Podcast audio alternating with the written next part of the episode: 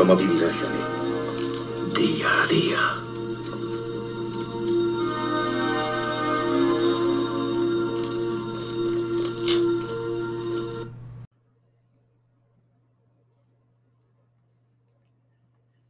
Hola a todos amigos, ya es jueves 19 de agosto del 2021 y para cuando os levantéis, hoy tendréis una sorpresa de un colaborador que de mutuo acuerdo accedió amablemente a grabar anoche conmigo y en conjunto con este humilde servidor que os habla, ¿no?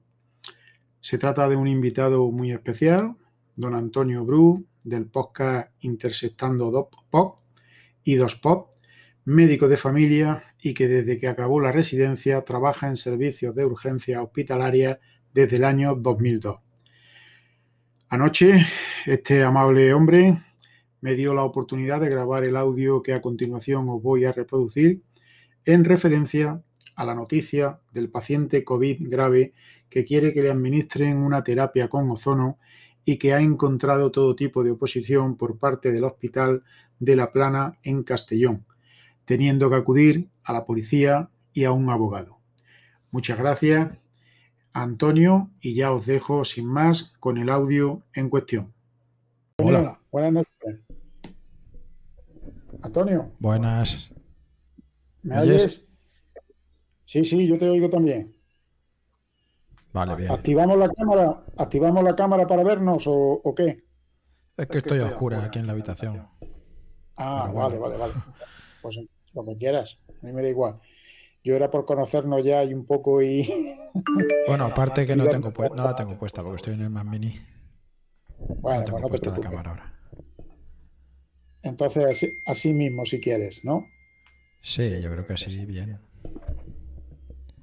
Eh, ¿Esto cómo lo grabamos? Yo ya lo estoy grabando con el audio Hayak. Ah, que lo estás grabando ya. Bueno, pues entonces sí, cárgate tu luego te lo paso y luego lo subimos o me lo pasas o lo que sea. Sí, yo te lo paso y luego tú ya lo recortas, le pones la entradilla, lo que quieras. De acuerdo, Antonio. Pues nada, mira, en primer lugar, encantado de conocerte, eh, de escucharte. Y bueno, pues es un placer, es un placer. Sigo tu, podcast, te sigo en, en, Twitter y la verdad es que estoy prácticamente de acuerdo casi en todo de lo que, de lo que hablamos por ahí, por Twitter y tal ya ves que yo tengo una experiencia, tú tienes también otra y, en muchos en muchos datos pues coincidimos, ¿no? Bueno, pues eh, por lo que yo también te he podido escuchar a ti, pues sí, más o menos podemos llegar a, coincidir bastante, sí. Efectivamente, eh, te decía hace un ratito por a través de Twitter en conversación privada que si había visto la noticia esa de que mm, en un hospital de Castellón, eh, pues hay por lo visto un paciente COVID eh, que está bastante grave y entonces el paciente y la mujer habían pedido, eh, bueno, pues que se habían interesado por un tratamiento que había con, con ozonoterapia, ¿no? Y bueno, pues habían intentado que se lo dieran en el mismo hospital y le habían puesto muchísimas pegas, le habían puesto muchísimas pegas. Y entonces ese artículo eh, ha sido el que más me ha llamado hoy la atención en lo que he leído de prensa y, de verdad que, me he puesto un poco de mala leche porque digo, vamos a ver, ¿qué daño puede hacer un tratamiento de ozonoterapia a un paciente COVID que está mal si, la otra, si los otros tratamientos no están resultando bien? ¿Qué pasa por probar? Mm, ¿Le vamos a hacer algún daño al paciente?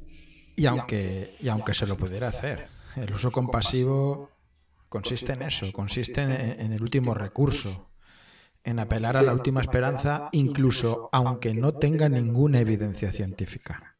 Y no hay responsabilidad por parte de nadie de quien lo aplique, solo por quien lo recibe.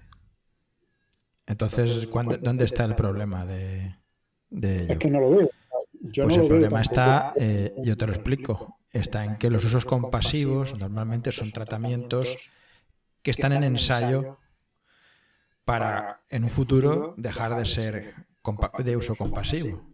Y los ensayos pues, se diseñan por empresas farmacéuticas en los que colaboran facultativos y otro tipo de personal sanitario y tienen una financiación y etc. y etc. Y al final siempre vamos a lo mismo, que vamos al dinero.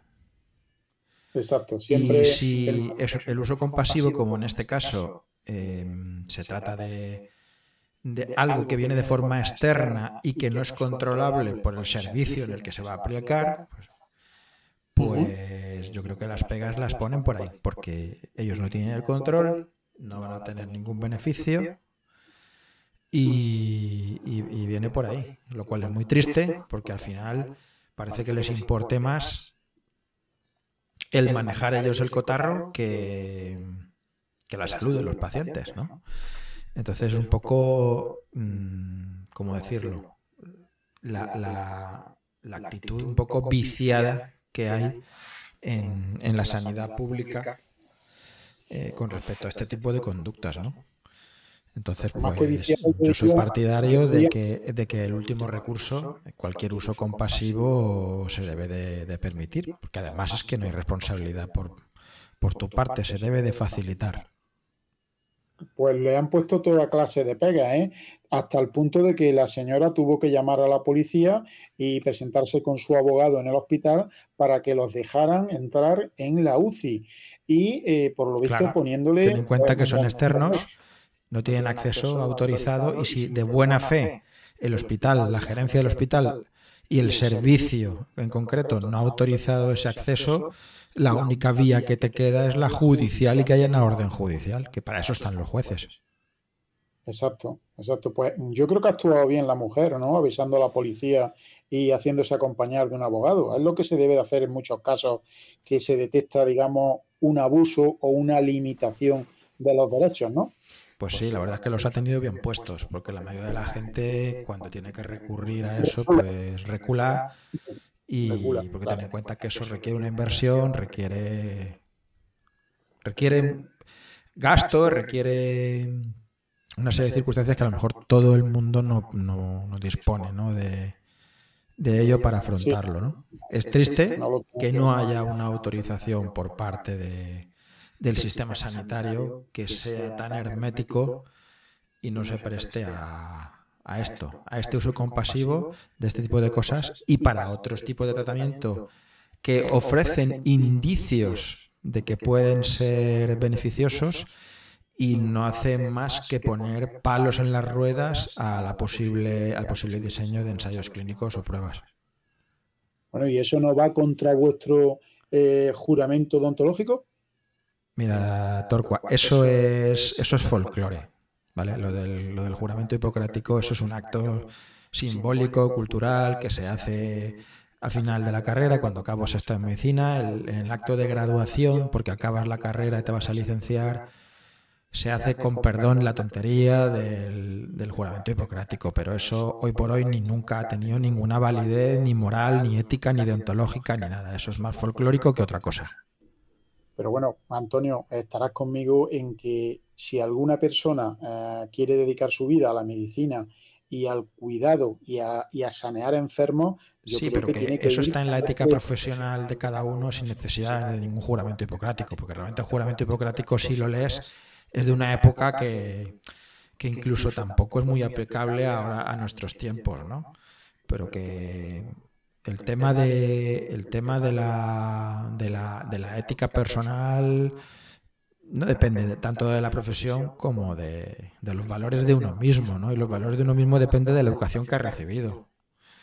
Y el problema es, pues, que, que entre los facultativos, cada uno de su padre y de su madre, todos no tienen los mismos valores, ni la misma educación, ni la misma ética profesional. Igual que sucede en otros gremios, no solo es en, en el gremio médico, solo que a lo mejor en el caso del gremio médico, cuando tenemos este tipo de circunstancias, pueden ser más gravoso, puede ser más llamativo el que haya este tipo de conductas, pero al final, pues bueno, el juramento hipocrático, evidentemente estoy de acuerdo contigo.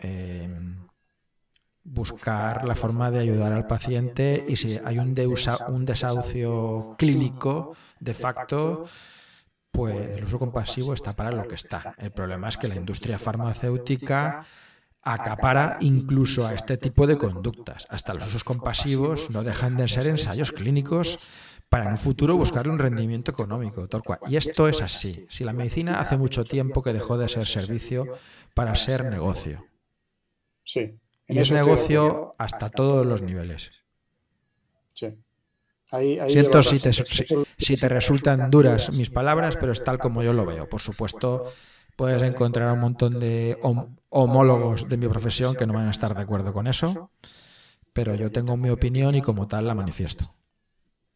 Por supuesto. Como decía Clint Eastwood, cada uno tiene su opinión. Dice, es como el culo, ¿no? Cada uno tiene el suyo. Exacto. Yo es como yo lo veo, ¿vale? Yo creo que si un paciente se ha agotado todos los recursos, digamos, convencionales y la cosa no tira para adelante, pues eh, tenga más evidencia, tenga menos evidencia, más nivel de chamanería o menos. Yo entiendo lógica la desesperación del paciente y de los familiares y que quieran recurrir a todo, agarrarse a cualquier clavo ardiendo. Es entendible y para mí se debe de facilitar, siempre y cuando, yo qué sé, no sea cortarle la yugular, o sea, cosas que dices, lo vas a matar de forma flagrante, ¿no? Hombre, claro, claro, claro. ¿En qué consiste exactamente ese tratamiento por ozonoterapia? ¿Tú lo sabes? Pues ahí sí que me pilla. Yo la verdad no estoy puesto en... He leído algo de que es el, el ozono, supongo que es en forma gaseosa, creo que lo administran a través de sonda sonda nasogástrica, al estómago, sonda rectal, al intestino delgado. Creo que era así. Tampoco lo he leído muy a fondo. ¿eh? No, no me... Yo creo que también, eh, vamos, yo eh, en, mi, en mi podcast de hoy he hablado de que yo sí he recibido algún tratamiento de esos de ozonoterapia, me lo he puesto. Y ya me, me consultó el otro día este señor, este doctor, que, que, me lo estaba poniendo cada X tiempo, me dijo, dice, mira, Torcuato, Dice, aparte de que hemos visto el beneficio que ha tenido en tu piel, en la tonalidad, en la circulación de tus piernas y tal, eh, porque yo ahora te contaré, yo soy una persona que verdaderamente tengo muchos problemas, pero hasta la presente mm, no me he infectado, no lo he cogido y tampoco estoy vacunado, o sea, ni quiero vacunarme todavía, no soy antivacunas, pero... Mm, no, no, yo tampoco lo soy. Y tampoco tengo puesta esta. Yo estoy vacunado de lo que quisieron vacunarme mis padres y cuando me parece que hace unos años también me pusieron la de la neumonía, ¿eh? que creo que dura cuatro o cinco años, Antonio. Tú te, te referirás a la vacuna del neumococo. Del neumococo, que es uno de los gérmenes, de los muchos que pueden producir neumonía. La vacuna del neumococo se pone a la gente que tiene alguna condición de inmunodeficiencia contra gérmenes de tipo como el neumococo encapsulados, por ejemplo, la gente que no tiene bazo. Exactamente. Bueno, a mí me la pusieron porque yo soy un paciente diabético, hipertenso y además tengo una bronquitis crónica con es asmática. Sí, bueno, en, los últimos 15 o 20 años todos los pacientes respiratorios crónicos con factores de riesgo cardiovascular en las guías los neumólogos suelen recomendar la vacunación contra el neumococo eh, de forma sistemática a todos los pacientes. El grado de evidencia que hay sobre eso, sinceramente, lo desconozco. No te voy a dar un dato que no tengo, ¿vale? Porque yo no soy experto en todas las vacunas. Lo que sí tengo claro es que esto que se está pinchando la gente es otra cosa. Y si veo que es otra cosa y a mí no me convence, pues eh, yo respeto la decisión personal de todo el mundo, pero si no entra dentro de mis esquemas, pues si yo no lo considero al mismo nivel, de, lo que sea un tratamiento preventivo vacunal, sino más bien una terapia, un tipo de fármaco que hace que en el caso de que enfermes puedas enfermar más leve, esto es lo que se supone, pero las vacunas no están diseñadas de esa manera. Las vacunas reales están diseñadas para evitar la enfermedad, para evitar contagio, para evitar transmisión. Están hechas de otra manera, ¿no? Y con otros mecanismos moleculares. Entonces, bueno, eh, cada uno decide lo que hace. Yo, como muchas veces digo, el conocimiento regula la respuesta. Entonces, cada uno, según el grado de conocimiento, pues eh, ofrece un tipo de respuesta. Yo entiendo que el tipo de respuesta que puedo ofrecer yo no es el mismo que puedas ofrecer tú o un cualquier usuario de a pie al que le falta información del principio quizá del principio hasta el fin, ¿no? Y cuando hay un bombardeo constante y continuo en todos los medios, en todas las instituciones, incluso sanitarias, que todos van en una dirección y no se admite ningún tipo de cuestionamiento. Vamos a ver, ahí, ahí iba. Te estaba explicando que yo sí eh, me he puesto tratamiento de este por ozonoterapia.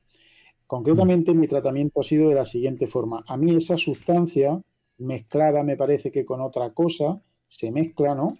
Eh, no sé exactamente cuál es la otra cosa, pero me dijo que era una cosa muy, vamos, que es un, un tipo de medicamento o de sustancia que se utiliza pues, para mezclar cuando se pone una inyección o se, o se inyecta alguna sustancia, ¿no? Bueno, pues a mí concretamente eh, me han pinchado en las piernas, donde yo tenía mis cicatrices, donde yo tenía mis manchas, y yo mismo, con mis mismos ojos... ¿Esto es un tratamiento por dermatólogos o qué? Mm, es un doctor que se dedica, mm, se, ha dedicado toda su vida a dar este tratamiento, viene de Argentina, pero ahora pues se ha establecido aquí. Medicina alternativa, sí, bien. Exactamente, pero él está cualificado, eh, el hombre la verdad, además que, que, lo consulta todo, te dice, mira, esto si tú en cualquier momento tú ves que esto no te sientes bien o que te molesta o que eso, lo suspendemos y no pasa nada, Turcuato. Dice, ahora yo te animo a probar, dice, porque tú eres una persona que todos estos problemas que tienes ya en las piernas, de manchas, de que la circulación no está bien, eh, esas, esas heridas, esas cicatrices que no sanan del todo y se quedan ahí un poco hiperatrofiadas, con color y tal. Dice, yo esto he visto que lo mejora mucho. Dice, y si quieres probamos, bueno, pues probé. Al final es una terapia oxidativa. Sí. Y bueno, pues como otros tipos de terapias oxidativas, ofrecen indicios de, tener muchas posibilidades, pero no se sabe muy bien por qué hay un mecanismo generalizado de resistencia a, a que eso se clarifique, a que se hagan los ensayos como se tienen que hacer y las pruebas para comprobar si sirven y realmente hay em, una evidencia firme y una diferencia estadísticamente significativa con respecto al placebo. Todo como se hace un ensayo clínico normalmente, no sé por qué, pues hay una resistencia. Bueno, podemos tener nuestras hipótesis. A lo mejor el producto no es muy explotable eh, a nivel de marketing y comercial y lo que no lo que a la farmacia a la farmacéutica no le va a dar no le va a dar ingresos desde luego no va a invertir ni un solo ni un solo céntimo. Ya pero mira me dijo eh, Torcuato dice ahora mismo lo hemos inyectado debajo de la piel y tal dice yo si tú quieres podemos probar dice porque yo me lo hago a mí mismo y se lo he hecho a toda mi familia dice nosotros una vez al mes nos ponemos esta terapia un poquito, o sea, inyectándola directamente en vena. Dice, y te aseguro que los beneficios son muchos. Dice, nosotros no nos hemos contagiado ninguno. Será el ozono diluido de alguna forma, con algún tipo de vehículo líquido, claro, porque para allá vena. Está, como disminuido. Es, una cantidad mínima la que te ponen, ¿me entiendes? Sí, pero me refiero en forma líquida. Sí, sí, en forma líquida. En las venas no puedes inyectar aire, no puedes inyectar gas. No, no, no, es en forma líquida por lo visto, ¿sabes? Y el ozono en principio pues es un gas, ¿no? Exactamente, sí, pero, pero por lo visto también lo hay de forma líquida y lo ponen. Lo ponen de forma líquida también. Sí, sí, se podrá vehiculizar según temperatura, presión a la que somete tal, puede cambiar de estado, ¿no? Eso son, eso es física. Pero Los gases pueden el estado natural Sí, hay gases que se pueden diluir, que, se pueden diluir de alguna forma, o sea, que se pueden vehiculizar en un estado líquido. Pues creo que. El famoso dióxido de cloro es la prueba, ¿no? Que es un gas que se. que se. Que, tiene un estado líquido, que es el que la gente que lo toma, pues lo toma en estado líquido, pero eso cuando tú lo bebes, cuando tu cuerpo lo absorbe, pasa a su estado gaseoso en el torrente sanguíneo y ahí es cuando hace su, su efecto. Su efecto, su efecto, claro. Su efecto oxidativo, básicamente lo que, lo que realiza es una oxidación, es como una especie de quimioterapia. Antonio, también querría comentarte pues lo que yo he visto en el hospital, ¿no? Yo estuve por circunstancias familiares hace aproximadamente, pues va a ser un mes, estuve con una tía allí mía enferma que se cayó la mujer y se hizo, se destrozó la cara y tal, y no sabíamos de qué venían esos, esos mareos y esa pérdida de conocimiento, y bueno, pues no tuvimos más remedio que irnos. Y cuando estuve allí en el hospital, que me tiré una semana, haciendo algunas noches, por supuesto, pues yo me paseaba por el hospital tranquilamente por la noche y yo veía que tranquilidad total, nada de urgencia nada de, de jaleo, de... No, yo veía aquello totalmente normal y yo me paseaba por todas las plantas y yo digo, bueno, a ver si llego a alguna planta que esté más complicada que otra y entonces pues me puede albergar dudas y decir, oye, pues mira, aquí en esta planta de los enfermos de COVID y de respiratorio y tal, pues sí, aquí hay mucho más jaleo y veo yo mucho más movimiento. Pero yo la verdad es que vi eh, un, pues como, siempre he visto el hospital cuando he ido, o sea, salvo que vaya a lo mejor un fin de semana que te puedas encontrar eh, por una hora mm, X que haya afluencia de público porque se junten varios accidentes de tráfico o lo que sea, se simultaneen, pues. Sí, los picos incidentales pueden suceder en cualquier momento, pero esa situación que tú comentas es la situación en general, valga redundancia, generalizada en todos los servicios, exceptuando algunos hospitales que de por sí tiene una presión asistencial siempre mm, pues constante y continua, yo te diría casi, casi todos los días del año, pero son cuatro o cinco hospitales contados en, el país. Pero este tipo de hospitales que tú me comentas, hospitales de localidades no muy grandes, comarcales o no comarcales, pero de, áreas de salud, no, demasiado, con no demasiada densidad de población, no tienen ningún tipo de, de problema de presión asistencial más allá de la que provoca el recorte de servicios humanos, ¿eh? de recursos humanos y físicos que se produce en verano. Que en verano la gente se va de vacaciones porque tiene derecho a irse de vacaciones. No se sustituye al personal en la medida en que la gente se marcha de vacaciones, se cierran plantas o partes de los de servicios, bajan las camas. ¿Eh?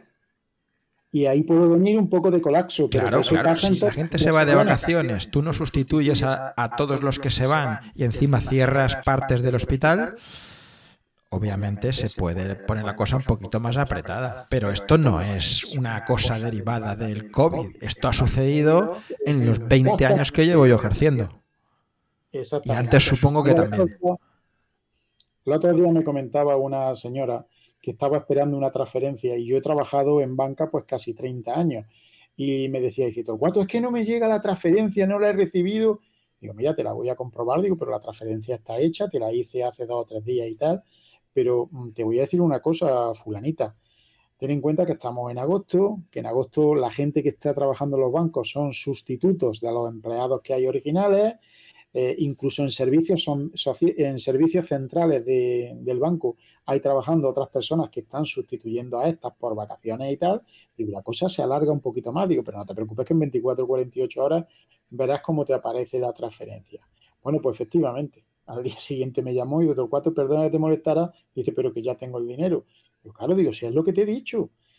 Pues una situación parecida pasa todos los veranos eh, en hospitales, como tú me estás comentando y en cualquier otro servicio que sea público y demandado. Lo que no entiendo es cómo desde los medios de información se sigue metiendo miedo, se sigue diciendo, uy, los hospitales están colapsados, uy, no sé qué, uy, no, no vaya usted, uy, no sé qué. Bueno, por Dios. Pues porque hay que, porque interesa políticamente mantener el estrés en la población. Exacto, exacto. Mantenerlos estresados, preocupados. Y yo, de verdad que que lo comentaba cuando hemos estado hablando a través de Twitter, de mensaje privado, y te lo decía, digo, mira, Antonio, yo estaba ahí una semana, digo, yo me he quitado la mascarilla en muchos momentos porque es insoportable y a la hora, por ejemplo, de dormir, eh, me la quitaba un poco, digo, y, había un médico que la llevaba incluso por debajo del bigote y me dijo, uy, perdona, te molesta, digo, no, no, no, digo, no te preocupes, digo, que no te molesta, digo, además, si a la distancia que estamos hablando, digo, es que es prácticamente imposible contagiarnos.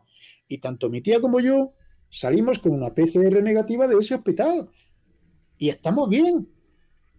No pasa nada. Es que la gente. Y el día que, menos te lo esperes, pues lo pasarás, porque lo tiene que pasar todo el mundo. Eso te lo claro. o la mayor parte de la gente, excepto la gente que naturalmente es inmune que la hay. Hay gente que es naturalmente inmune a, los gérmenes, no a todos, algunos. Hay gente que nunca va a enfermar por determinado bicho porque genéticamente es inmune por su condición genética idiosincrásica suya. También decían que los RH positivo cero universal, que éramos más, mm, más reacios a, infectarnos de este virus. ¿De eso sabes algo?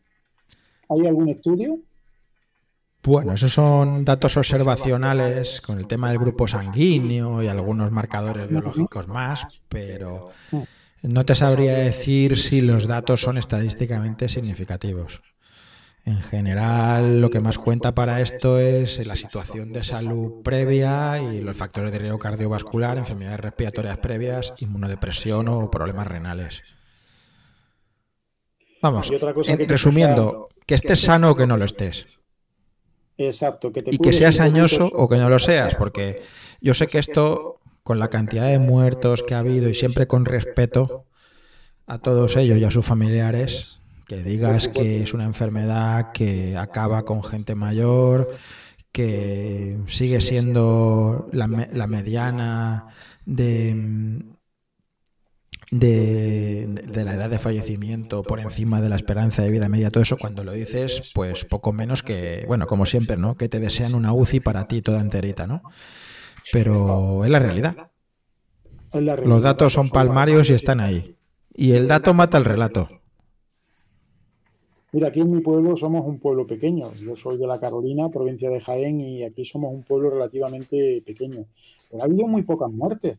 Y las muertes que ha habido son de personas que ya tenían otros problemas muy graves. Y con esto te voy a comentar otra cosa. Cuando yo trabajaba en banca, siempre que llegaba luego el mes de octubre, noviembre y empezaban los fríos, yo cogía la lista de pensionistas y desgraciadamente, y con todos los respetos para los familiares de esos pensionistas, pues cascaban, fallecían, morían, pues muchos pensionistas. Porque es que esto no es algo que pasa desde ahora. Los virus respiratorios eh, se ceban con la gente vulnerable y ha sido así siempre, antes del coronavirus. Claro, lógicamente una persona que tiene una neumonía, que tiene una bronquitis, que ha pasado eh, problemas respiratorios, que está dedicado del corazón, pues lógicamente esa persona es probable que el virus le cause más estropicio. Y un ¿eh? sistema inmune envejecido por el propio envejecimiento en sí o por sus condiciones de salud que hacen que ese sistema inmune esté enfermo. Correcto, correcto, efectivamente. Eso era lo que quería yo poner de relevancia, efectivamente. Y la gente, pues, hoy, no, no, pero es que, uy, es que esto es gravísimo, es que uh, ya van no sé cuántos muertos. Pero, lo que no puede ser, Torqua, es esto que estamos viendo este último mes de querer acojonar a la población con que el COVID es una enfermedad que mata a gente joven. Esa no es la realidad y se demuestra con números, con números, con los números oficiales. Que, que, seguramente serán mentira, pero son los números oficiales. Claro, claro. ¿Sabes? Entonces, em, no, no hay, es que no hay, no hay mucho debate. Mirando los números, es que no hay debate. Claro. Pero ellos están R con R, quieren vacunar a los niños y, cada vez a más tempranas edades. ¿eh? Pues ahí solo no queda otra que, resistir y demostrar con números las cosas y argumentar. Y a ver qué argumentos pueden dar ellos, porque realmente no pueden demostrar ni letalidad ni mortalidad considerable por COVID en gente joven. Y si no hay letalidad y mortalidad considerable por COVID en una enfermedad infecciosa, no es necesaria una vacuna. Entonces, la primera condición es ver siempre si es necesaria. Si los datos indican que no es necesaria porque no produce letalidad ni mortalidad, lo siguiente que hay que ver, que es efectividad y seguridad, es que no hay ni que considerarlo, porque es que no es necesaria. Correcto. Si es que es muy sencillo. Sé que hay muchos compañeros podcasters que están de acuerdo con esta opinión, que tienen hijos y que lógicamente, como saben que la letalidad y la mortalidad en personas que tienen una muy baja edad es muy improbable, pues no los van a vacunar. Y yo quiero decir desde aquí que respeto a todos los padres, a los que decidan que se la van a poner a su hijo y a los que decidan que no se la van a poner también. Sí, lo importante es el respeto a libertad de decisión individual, pero también es una obligación ética y moral el explicar las cosas y el explicar, el, el argumentar por qué no es necesario. Que no es un capricho mío. Ya, yo en mi caso. Que están los números ahí. En, yo en mi caso que estoy divorciado ni me han preguntado siquiera. Yo no sé si mi hija se va a vacunar o no se va a vacunar, pero vamos, lo que sé es que ni me van a preguntar. Como no tengo la patria potestad, Solo tengo la. Eh, ¿Cómo se llama esto? La. No tengo la custodia compartida, lo que tengo es la patria potestad, mejor dicho, pues yo creo que ni me mm. van a preguntar, pero vamos, si me preguntaran, los otros días me crucé con mi hija y me volvió la cabeza, la vi muy sana, muy hermosa, y, es menor yo dije, digo, sí, eh, va a cumplir 18 en diciembre, pero aún es menor de edad. Sí, bueno, en ese caso yo creo que incluso menores de edad, eh, cuando tienen más de 10, 12 años, eh, cuando hay una disquisición entre padres, un padre que se quiere vacunar y otro que no quiere vacunar, la cosa está para terminar en que un juez escuche la decisión del, del chiquillo. Así de claro. Bueno, no vamos a llegar a tanto. Lo que pasa es que, si a ti ni te preguntan y al final es la decisión de, de, tu hija, si tu hija va a estar a punto de cumplir 18 años, un juez la va a considerar como adulta y como capacitada eh, pues, pues eh, capacitada mentalmente para tomar decisión sobre su propio cuerpo. ¿no? Otra cosa es si ya a ti como padre te, te pide o no te pide consejo, eso ya depende de, de muchas cosas, ¿no? Pero bueno. No, no me va a pedir consejo. Si la relación está prácticamente perdida. Hace cuatro años que la perdí. Cuando cumplió los 14 años, ella decidió eh, no volver a ver a su padre ni tener ninguna relación conmigo. Y aunque yo he intentado tender puentes y hablar con ella y me he preocupado cuando llegó esta pandemia y le dije, digo, ten cuidado, se van a poner las cosas así, sea un poco precavida, tal, pero me salió por petenera. Me contestó muy malamente, muy bruscamente y yo ahí ya dije, digo, pues nada, chica, pues si tú Te comprendo perfectamente porque yo en mi familia cercana también tengo algún caso así, bastante flagrante también, de, hijos que no quieren saber nada de, su padre desde hace un montón de años. Sé perfectamente la situación, lo duro que es y, te, te puedo comprender perfectamente, sin querer ahondar más en el tema. No ha venido ni un solo día ¿eh? durante la pandemia, no ha preguntado ni una sola vez, no ha mandado ni un solo WhatsApp. Y además durante la pandemia yo tuve la operación de prótesis de rodilla, ella lo sabe y yo no sé qué está pasando, lo dijo con los padres, pero la verdad es que, vamos, por aquí no ha acudido prácticamente nadie, nada más que pues unos familiares míos, unos tíos y mi amigo Juan. En estos casos, hombre, no se puede generalizar, pero normalmente una parte manipula a, digamos, a la parte que está en medio, que es el hijo, tiene más influencia por el motivo que sea, manipula y normalmente una parte pone a, los hijos en contra de la otra parte. Es así de, de, ingrato el tema y de, y de lamentable. Pero, por, ya te digo que por casos cercanos que yo también tengo en mi familia, así sucede. Así es, pero te iba a decir eso, que ahora vas y se lo planteas a un juez y le llevas ciertas pruebas y ciertas cosas y vamos, si te dan la razón es pues como tocarte la lotería, ¿sabes? Y la verdad es que eso no se debería de consentir porque no creo yo que seamos padres cajeros automáticos. Somos padres, padecemos, sufrimos cuando vemos estas cosas, cuando vemos cómo se está volviendo el mundo. Pero esto es una situación de cómo los políticos entienden la sociedad moderna y cómo están legislando para destruir la familia. Pues así nos va, así nos va todo. Porque todo lo que se legisla en los últimos años, todo está en contra o todo está encaminado a destruir lo que es la familia tradicional. Yo por lo menos lo veo así. Sí, sí, sí, sí, así es. Y no lo digo porque tenga una mentalidad, em, ¿cómo te diría? Unos valores ultracatólicos y tal, que, que, no, que no es así. Que yo soy bastante equidistante, la verdad que de política hace muchos años que ya no quiero saber nada. ¿vale? La ideología creo que es eh, lo peor que lo que nos destroza como sociedad, es una herramienta que tienen los políticos para ponernos a los, a los ciudadanos unos en contra de otros, mientras nosotros nos peleamos entre nosotros, ellos desde su púlpito, bueno, desde su pedestal más que púlpito, observan cómo nosotros nos, nos damos mordiscos y ellos mantienen su posición de poder. En el momento que entiendes eso, entiendes que el sistema político que tenemos está obsoleto, no conduce a nada y mientras no se cambie profundamente vamos a seguir en las mismas y queda un poco igual quien esté en el poder. Exacto, Antonio, efectivamente. Pues nada, amigo, muchísimas gracias por, grabar conmigo. Ya sabes que aquí tienes un amigo, en la Carolina tienes un amigo, Torcuato. Yo soy muy conocido aquí. Si alguna vez pasas por aquí o, o vas camino de Madrid o lo que sea, pues párate, porque somos un pueblo que estamos prácticamente al lado de Despeñaperro. En cuanto pasas Santa Elena, el siguiente pueblo somos nosotros, ¿no? Y, bueno, y me, gustaría pues invitarte a una cerveza y, un poco pues conocerte cara a cara, ¿no?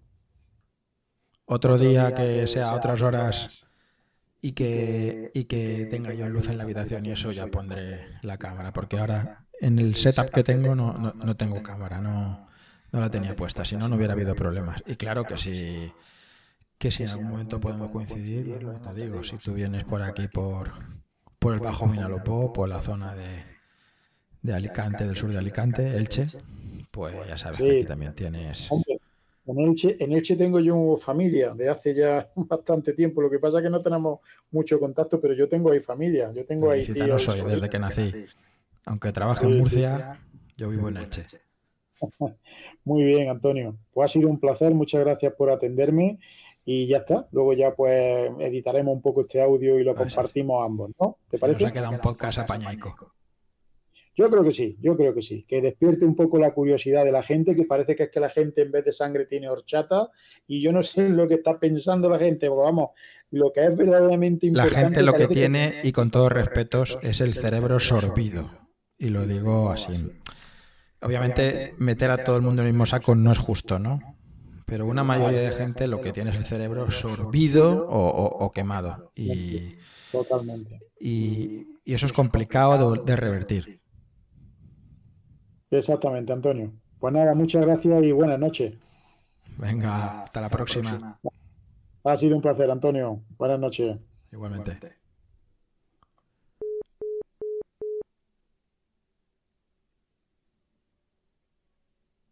Esta misión ha terminado, Rambo.